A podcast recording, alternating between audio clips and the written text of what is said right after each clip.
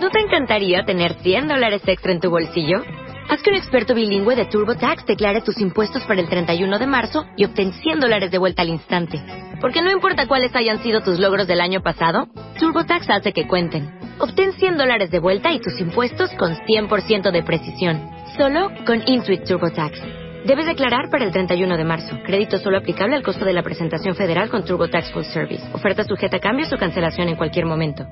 Este mes en la revista Bebemundo, todo sobre el sueño de tu bebé, cómo trabaja su cerebro, cuánto debe dormir y qué hacer si tiene pesadillas. Si odias a tu ex, cuidado, no envenenes a tus hijos. También, ¿no has podido embarazarte? No dejes que se vuelva un problema de pareja. Vasectomía for Dummies. Resolvemos todas tus dudas e inquietudes. Revista Bebemundo, todo lo que necesitas saber como mamá. 11.44 de la mañana en W Radio. Ay, cómo me reí ahorita. ¿Cómo estás, Aura Medina? bárbaro. Aquí Estabas tan contenta. y Ya vas a venir a destruir todo. No, no, no, ya no quiero la hablar de eso. ¿Qué? Con los medios miedos a la intimidad. Ya no quiero hablar de nada de eso. Ya después de ver lo que acabo de ver, ya hasta de buenas me puse. Claro. Me hicieron reír mucho. Mejor hablemos de nuestro trauma de cantantes frustradas. Vamos de los traumas atrás de la... ¿Qué pasa con eso? heridas. No entiendo este rollo del miedo a la intimidad. Bueno, miedo a tener pareja. O acercarte a alguien o, a- a- o enamorarte. Pon, pon tú. Es que te puedo contar una historia. Por favor. Porque yo creo que viene muy al caso con lo que les voy a decir. Es tétrica, ¿eh? Es tétrica.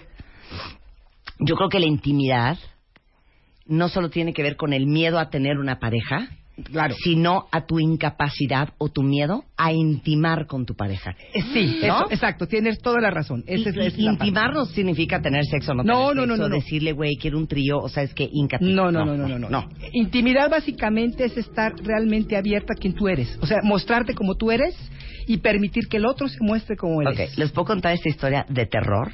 Se van a traumar, ¿eh? Un día estábamos hablando un grupo de amigos y uno de los amigos dijo, no, pues es que cuando yo estaba casado, pues estaba cañón. Y es un encanto. Porque fíjate que mi, mi esposa, pues eso del blowjob, no había forma. Ok. No le gustaba. No, pues como que al principio de novio sí, ¿no? Unas cortesías, pero ya después ni de milagro. Perdón que se los diga así, pero así es la historia. Y estuvo casado ocho años con ella. Y tuvieron tres hijos. Entonces yo me volteé en Aura Medina y le dije, pero hijo, tú nunca le dijiste, oye hija, coopera. O sea, para mí esto es bien importante y me da muchísima alegría y me siento súper felicísimo. Híncate. Y me dijo, oye la respuesta, oigan la respuesta. No, es que sabes que no nos llevábamos así. Y le digo, ¿qué? O sea, era tu esposa. Tuviste tres hijos con ella. Y no, te- o sea, me dices que no tenías la confianza de decirle, Sí. oye, para mí, Esto que me hagas un importante. blowjob es muy importante. No, es que como que nuestra relación no se prestaba a eso. Y se acabó. Obvio se acabó. Y se acabó. Obvio Ese es el asunto. O sea, ¿cómo A puedes ver, estar ¿sí con me están entendiendo lo que estoy contando? Ni me vean con cara. Chapo está con, no sé si llorar, si reír. No entiendo que estés casado con alguien, que tengas hijos con alguien y que no tengas la intimidad que tiene que ver con confianza Totalmente, Marta, totalmente. de hablar de lo que se necesite hablar. Bueno, póntelo así. Hoy en día, pregúntense todos, ¿qué tan, qué tan reales son con ustedes y con los demás? Porque todo este rollo de que quiere, tenemos, nos encanta sentirnos o pensarnos que somos unas personas muy buenas, muy lindas, muy correctas. Todo el mundo se, se compara con Buda, con Gandhi, con todos los personajes maravillosos del mundo, pero nadie quiere abrir esa otra parte. Todos tenemos terror y eso es lo que estamos, eso que tú dices de la confianza es básico. Pero tengo que tener confianza en quien yo soy y poder ser como yo soy, sobre todo con mi pareja. Y puede ser pareja o puede ser amigo cercano. No estoy hablando nada más de una relación de pareja, ni tampoco nada más en el sexo. Es cómo puedo ser realmente yo, por qué no soy realmente yo conmigo y con los demás. ¿Por qué cuando se me acerca alguien tengo tanto miedo que vean quién soy? Y me escondo detrás de mil roles, de mil máscaras, y eso es no estar en la intimidad, no, ni siquiera hablando de sexo, pero obviamente tener la confianza de que, oye, a mí en lo sexual me gusta esto, esto no me gusta. Sí, pero es la, claro, es la confianza de eso, Sí. pero es la confianza de decir, eh, lo que te pasó de chico o tu trauma de X. O que hoy estoy enojada o siento Claro. envidia o tengo celos. Poderlo decir tal cual, mira, esta soy yo y sí miento madre y de repente se me sale uno en la cama y este soy quien soy y en la mañana no me levanto tan tan glamurosa y los pelos parecen de mafalda y lo que sea, lo que sea que tú eres. Ese terror que tenemos de mostrarnos, eh, por eso es que evitamos la cercanía. Ponle un, un sinónimo, intimidad, cercanía, confianza. No quiero que se me acerquen. Y eso lo tenemos hasta en el trabajo. Que no se den cuenta quién soy porque me van a correr. Claro, el miedo al Sí, impostor del el- cual yo les hablo, el síndrome del impostor. Eh, ese es lo que. de De, no, en cuanto se dé cuenta que yo era una golfaza a los Exacto. 18, me va a dejar, por ejemplo. Eso, ¿no? y pretender que eres ¿No? bien fresa. Ay, no, Claro. ¿cómo crees? Si, tú, si no fuiste el primero, pero fuiste como el, el tercero, ¿no? Todo ese tipo de situaciones.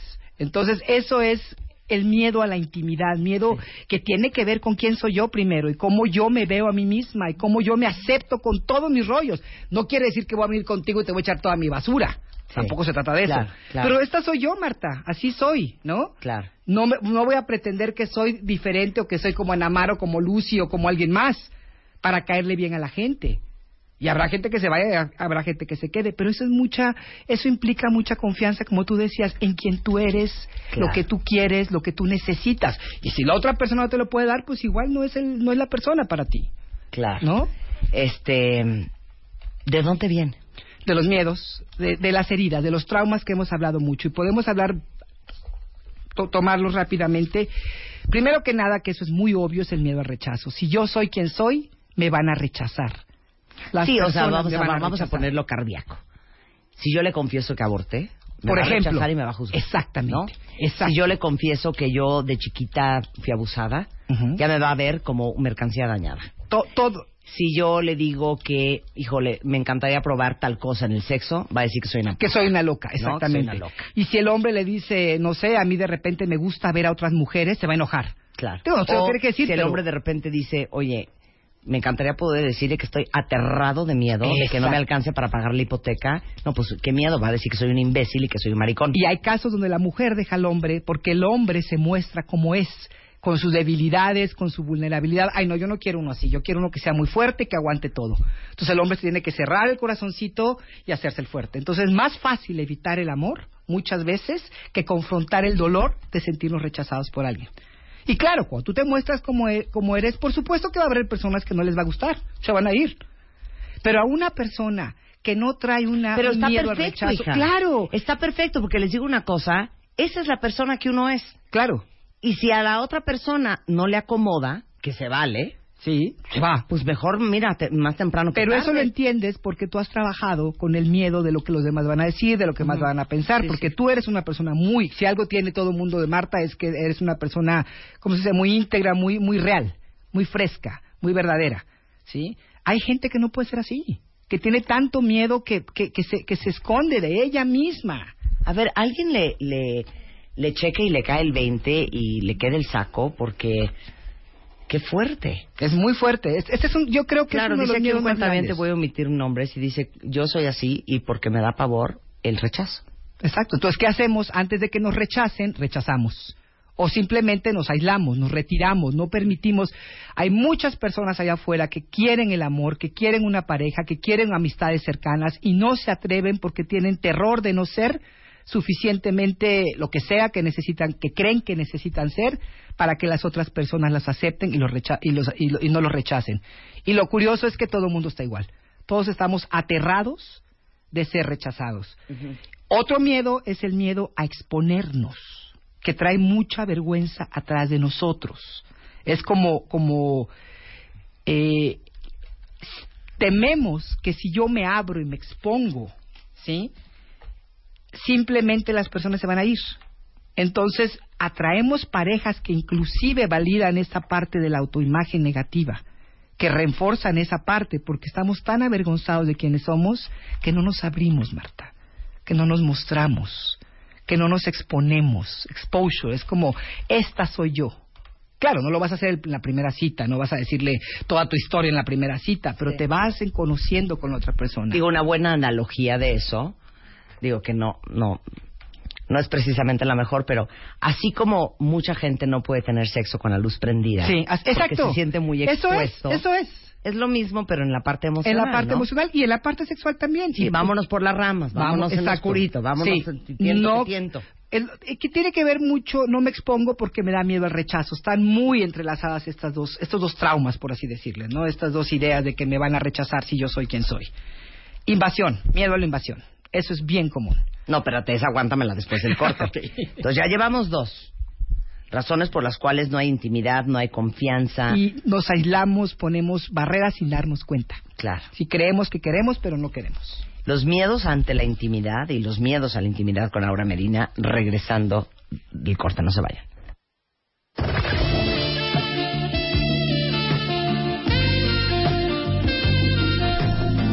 Quisiéramos que sonara así, pero en realidad Suena. el tema del día de hoy pues suena más bien así. O sea, estamos literal, cuentavientes, en terapia grupal, ¿eh? O sea, tan es terapia grupal que una cuentaviente dice, qué cañón este tema, me acaban de abrir los ojos Wow. de lo que sucede con mi marido. Está cañón. Estamos hablando del tener tanto miedo al rechazo, de tener tanto miedo a exponerte, que una de dos, o nunca estableces relaciones emocionalmente íntimas, donde hay confianza para mostrarte tal cual eres y hablar con tu corazón abierto y decir lo que piensas, lo que Y- y sientes, lo que has vivido. miedos. O la variable secundaria de esto es nunca tener relaciones. Nunca te abres a... Nunca te abres. Y dice una cuenta algo súper fuerte. Yo soy así con los amigos y las amigas. También puede ser Me da tanto miedo que me rechacen, porque ya lo han hecho, que por eso no tengo amigos. Sí, te mantienes aislado, Marta. Pero te voy a decir una cosa, qué, qué impresionante lo que acabas de decir, porque muchas veces, ahorita que dijiste, me da miedo que me rechacen Ajá. Y me acaban rechazando. Y te acaban rechazando. Y, es ese concepto del, del cual ustedes ya deben de ser expertos, que es la profecía autocumplida, Exactamente, eso es que como sientes que te van a rechazar, Actúas. actúas desde ahí.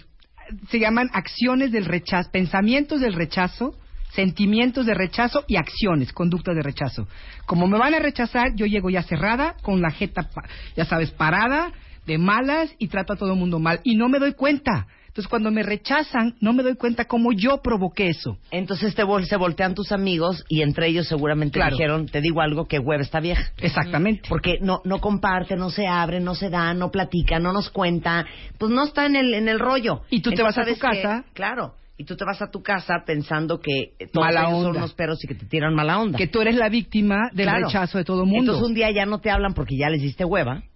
Oye, y te dicen además... es y que- entonces se cumple tu profecía Exacto. de que te iban a rechazar. Y tú te auto... Y lo auto- ocasionaste tú. Te autojustificas diciendo, tengo, tengo envidia, tengo- me tienen envidia, es que seguramente soy no sé qué. Tú te haces una, una de historias en la cabeza y esos son los pensamientos del rechazo.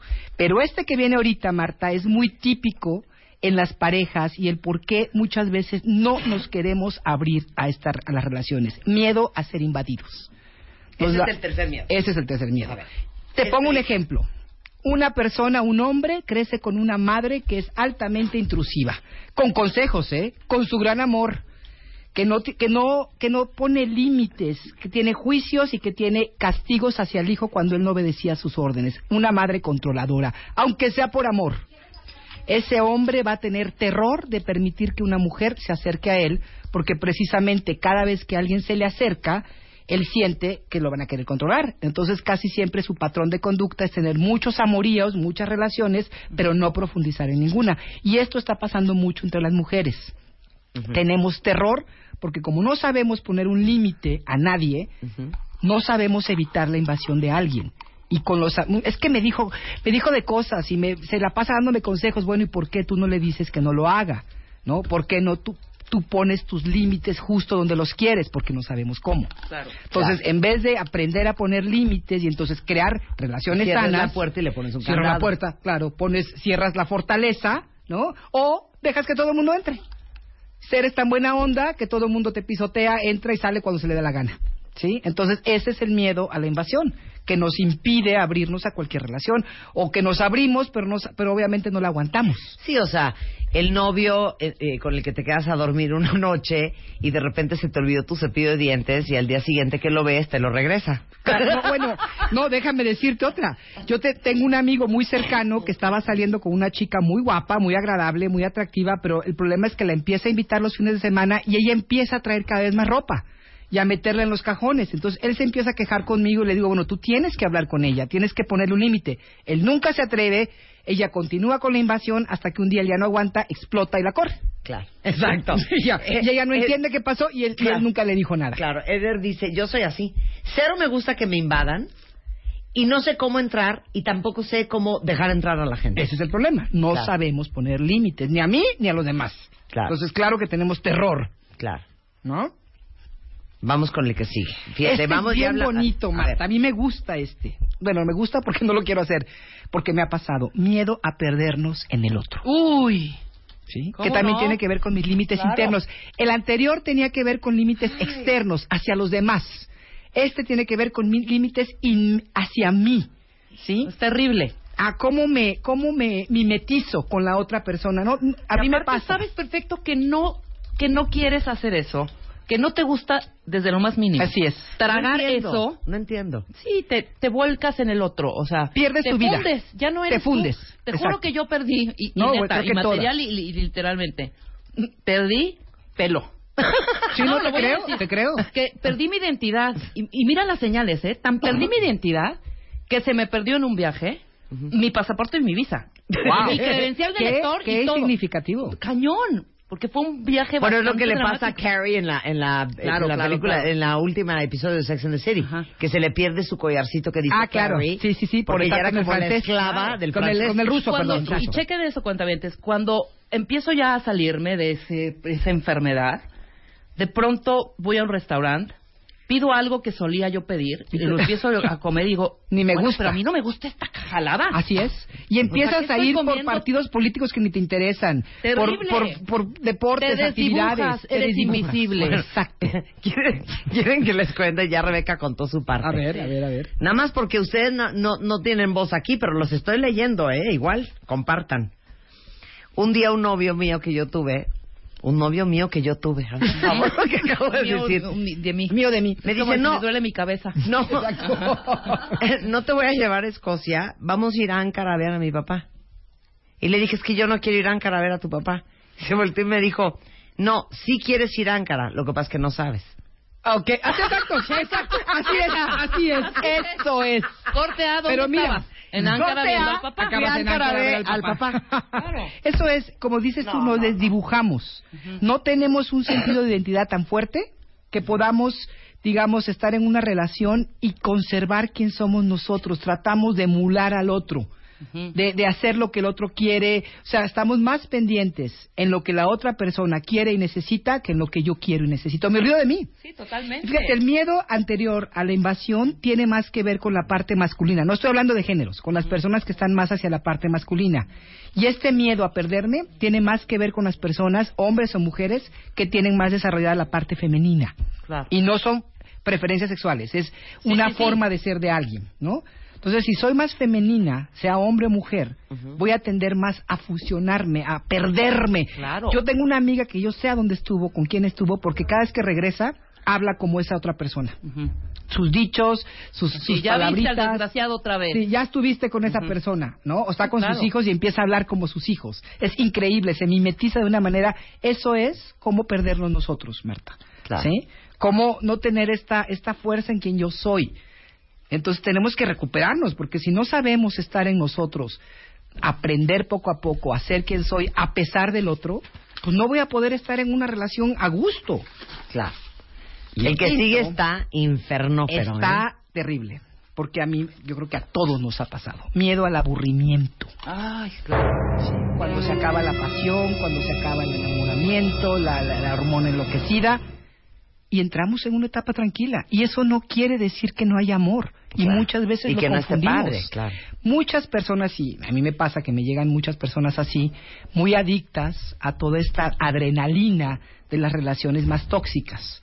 Y cuando conocen a una persona más sana, no saben qué hacer con ella. Inclusive en lo sexual. Si tú tienes una, una, una relación muy codependiente, esto te causa mucha adrenalina, mucha excitación todo el tiempo. Entonces, cuando tú dejas de tener estas relaciones, claro, eso se refleja en el sexo. Y cuando tú entras a una relación más sana, más tranquila, puedes pensar que el sexo es aburrido, porque no sabes qué hacer cuando hay una relación sana. Y, y en el día a día, te mata la cotidianidad, te come. Y tienes que, o los dos tienen que aprender a cómo crear algo, algo bonito cada día. Mm, Sí, claro, pero como hay, yo, yo sí creo que, bueno, no, no es que yo crea, es que es, así es. Sí. Hay personalidades adictas, Totalmente. adictivas. Entonces hay gente que es adicta a la adrenalina. Exactamente. Y la adrenalina que sientes en los primeros meses o a Es lo mejor el deliciosa. primer par de años de novios es increíble y Sí, es sí. súper afrodisíaca. Te mantiene vivísima. Claro, pero eso no es sostenible Eso en el no tiempo. No, y no ya es. lo ha explicado Eduardo Calixto que neuroquímicamente eso no Maravillosamente es, funciona. me encanta Exacto. Entonces, claro, si yo ya entro en una relación más profunda, más íntima, más seria con una persona, va a llegar un momento en que eso se va a pasar. Claro, por Y cuando se supuesto. pase voy a estar aburrido. Y cuando me aburro, me voy.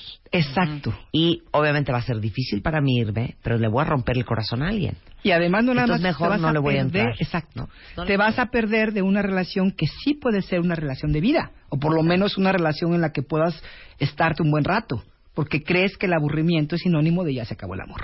Y no es por ahí la cosa, ¿no? Claro. Entonces, estos son los cinco miedos fuertes que nos impiden abrirnos a la pareja. Y es bueno revisarlos, Claro. porque casi todos tenemos un poquito de cada uno. Claro. O un muchote. Sí, exacto. De hecho, eh, un par de cuentadientes sugirieron un muy buen programa, pero eso es otro pollito que se cuece aparte, que es el arte de ponerle límites a tu pareja. No, bueno, es que es un arte. Es que es un arte. un arte. Pero primero te tienes que poner límites a ti. Antes de irte a la pareja. ¿Cómo es esto? Conocerte a ti misma, Marta. Saber qué sí quiero, qué no quiero, qué me gusta, hasta dónde estoy dispuesta a ceder, hasta dónde no. Entre más me conozco a mí y soy capaz de crear esta, esta estructura interna, más fácil es poner un límite afuera. Pero aunque conozcas tus no negociables, Sí. si tú no tienes la el amor propio, la interesa, la fortaleza, el, el autoestima, el, el autorrespeto en su lugar, No lo puedes hacer. No lo puedes Estoy de hacer. acuerdo, porque no es un conocimiento intelectual. Claro. Tienes que bajarlo a sanar muchas cosas. Claro. Por eso no es tan sencillo. Ojalá fuera nada más leer un librito y aprender un un texto. Claro, ¿no? así como dicen en, en- en temas de negociaciones, que uno nunca se debe de sentar en una mesa a negociar de la cual no estás dispuesta a pararte. Estoy de acuerdo. Entonces, claro, no puedes tener una conversación o no puedes estar listo para ponerle límites a una persona si no estás dispuesto a pagar las probables consecuencias que eso puede y ahí traer. viene algo que yo te dije alguna vez hace mucho tiempo. Nuestra parte infantil está dispuesta a aceptar todo por un poquito de amor, Claro. pero no la parte madura. Entonces, Claro. aquí la idea es crear esta parte consciente y madura que diga, no, espérate, quisiera con toda mi alma estar contigo, me encantas, me fascinas, me muero por ti, pero eso no. Claro. Y eso solamente se aprende desarrollando lo que tú acabas de decir, sanando todo eso y desarrollando esa parte madura, que es la que tenemos Claro. más dormida. Claro, porque sabes que si a lo mejor... Y vamos a hacer el programa de parejas, pero Sí, sí. si te vas a voltear y le vas a decir, ¿sabes qué, mi amor? Oficial, ya no quiero volver a ir a casa de tu prima porque de veras me cae muy mal, me parece muy agresiva y no me siento cómoda. Las probables consecuencias es que te haga una jeta Y, y se por las siguientes 72 horas. Claro. Si tú no tienes la fortaleza interna Para sostener eso, para, sí. para machinar y aguantar Exacto. la jeta, el mal modo, el que no está contento, entonces no te puedes sentar a esa mesa a negociar el tema de la Y prima. si no tienes esa misma fortaleza para soportar, porque esto lo he estado viendo tanto el último mes, la culpa, Marta. Claro. Un maestro mío nos acaba de decir, la libertad es un templo. Y afuera de ese templo hay dos perros inmensos. Uno es la culpa y el otro es el miedo. And they gonna bite your ass. Claro. Cuando trates de salirte de tu condicionamiento te van a morder. Claro. Aguanta vara. Claro. Porque si no, no pasa. Sí, ¿para qué le fui a decir lo de la prima? Mejor me hubiera callada. Sí. ¿Qué me costaba ir a casa de la prima todos los sábados? Pues te cuesta el hígado. Ahí voy, ahí voy a descomponer. ¿Me Claro entiendes? te no, cuesta el hígado. Exacto. Bueno, ya Pues quedó bueno. eso claro. Entonces, Va, bueno, no sé qué tanto tiempo más tengamos. Ya, porque... cuatro minutos. Ok, vamos a subir mejor el acercamiento que escribimos, que es también del Learning Love Institute, acerca de cómo enfrentar estos miedos. Sí, ahí lo van a ver en la página. yo creo, para que para que ustedes lo no, puedan. no, sí, sí, hay tiempo. Ah, ok. Claro, bueno, tranquila. rápidamente. El primer paso, pues tenemos que ser conscientes de cómo nosotros mismos no nos dejamos sentir esos miedos. Si todas las maneras en que huimos, nos escapamos, nos distraemos para no sentir miedo. En vez de estar culpando al otro, presionando al otro, eh, alardeando, agrediendo, rescatando, quejándonos, párale y obsérvate a ti y ve tu miedo, descubre tu miedo. Si no ves tu miedo, no puedes hacer nada acerca de él. Claro. Si tú te sientes una persona o te piensas una persona que no tiene miedos para empezar, ya te molaste. Tienes que verlo primero. Empieza a hacer un poquito de autoindagación. ¿Sí? Decía Eric Fromm, no puedes amar lo que no conoces. Conócete primero para poder amarte y poder entregar eso a otro, tu tesorito de amor a otras Ay, personas. les puse por mi Instagram, les puse una cosa tan bonita de usted en Instagram. ¿Sí? Sí, sí, sí. Ahorita se las voy a Sí. leer. Ahorita se las leo. El segundo paso es darte cuenta cuando entras en el miedo. Literalmente, empezar a reconocer cuando estás en el miedo y ser consciente de cómo se presenta este miedo. Y esto es bien corporal. ¿Qué sientes cuando tienes miedo, eh, Rebeca, por ejemplo, ante una, ante una situación que tienes que enfrentar? No, me eh, huyo. ¿Pero O sea, qué sientes corporalmente? Ah, ¿Cómo lo corporalmente, ti? ansiedad, eh, no me siento a gusto en el lugar en donde estoy, eh, Inquietud, hipertensión, sí, claro, ¿no? estresada, Este, estresada. Empezamos mal. a tener todos esos pensamientos. Entonces, eso es darte cuenta de que estás siendo atacada por el miedo. El miedo no es nada real, es un miedo que está pasando ahí. ¿Sí? Claro. No es porque va a entrar un tigre al cuarto y se va a comer. ¿Ves Sí, claro. lo les A ver, no, no lo leo, léemelo por favor. Self-love takes time. Days, months, years. Don't rush it. We're all working on it. Está divino. Wow. Precioso. El amor propio toma tiempo. Días, meses o años. No lo apresuren. Todos estamos trabajando. Ay, qué él. bonito. Wow, me dejaste inspiradísima. Ustedes no me, pelan tocó. en Instagram, ¿eh? Nada más No, se los sí, digo, ¿eh? Sí, sí, sí. Bueno. Ok, el tercer paso involucra conocer tu historia de miedo. ¿Qué quiero decir con esto? Hacer un poquito de, de- de escribir, por ejemplo. Cuando era niña, ¿qué me daba miedo? Cuando sentía miedo? Como ir entendiendo esa parte mía tan vulnerable, tan, tan, tan rota, tan, tan aterrada. En lugar de ignorarla y quererla aplastar y pasar por encima de ella, párate un poquito y hazte, tómate un poquito de tiempo en conocerte un poquito más. Y no es un ejercicio intelectual, ¿eh? No es nada más decir, ay, voy a, es que hice y entonces me acordé, sino realmente es dejarte sentir esa historia. Y cuando hay personas, porque luego hacemos estos ejercicios, entre terapias y terapias, es dejarte sentir esa historia e inclusive puede ser que hasta llores, porque es sentir la perspectiva de esa niñita, de ese niñito inocente, confiado, que fue traicionado muchas veces Sí, sin querer, por lo que sea, pero fue traicionado. Y que por lo mismo tiene miedos. Y todos estamos en ese mismo barco. ¿Ok? Cuarto paso, ¿qué te detona el miedo en lo cotidiano? Y empiézate a dar cuenta cuáles son esas áreas tuyas sensibles.